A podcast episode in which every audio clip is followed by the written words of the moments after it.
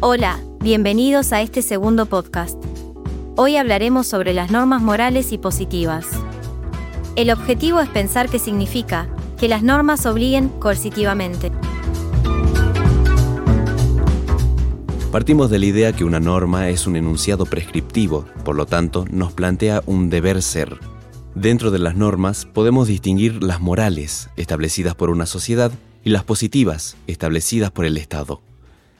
Hay muchas diferencias entre estas normas. Una de ellas es que las positivas obligan coercitivamente.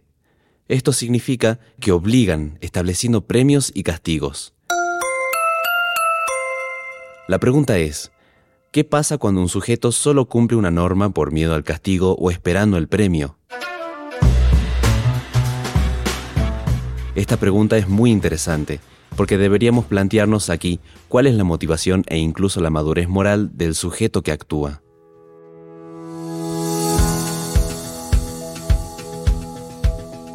La imposibilidad de realizar un acto moralmente bueno desde el convencimiento es propio de una sociedad infantil.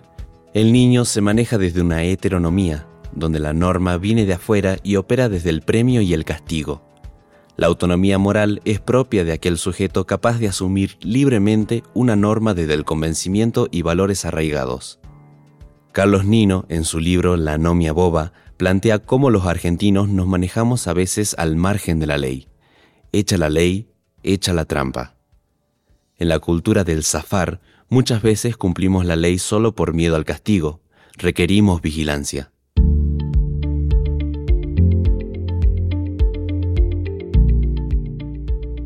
En resumen, en el ámbito de las normas, nos encontramos con un deber ser que guía nuestro actuar. Hay normas morales fruto de la sociedad y normas positivas impuestas por el Estado. La diferencia radica en que las normas positivas nos obligan con premios y castigos. Sin embargo, la verdadera autonomía moral se encuentra en asumir una norma desde nuestra convicción y valores arraigados.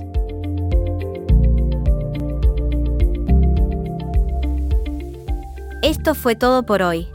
Los invito a pensar en la importancia de ser reflexivos y críticos, de asumir las normas libremente desde el convencimiento y valores morales que nos impulsen a actuar moralmente bien, y de manera genuina.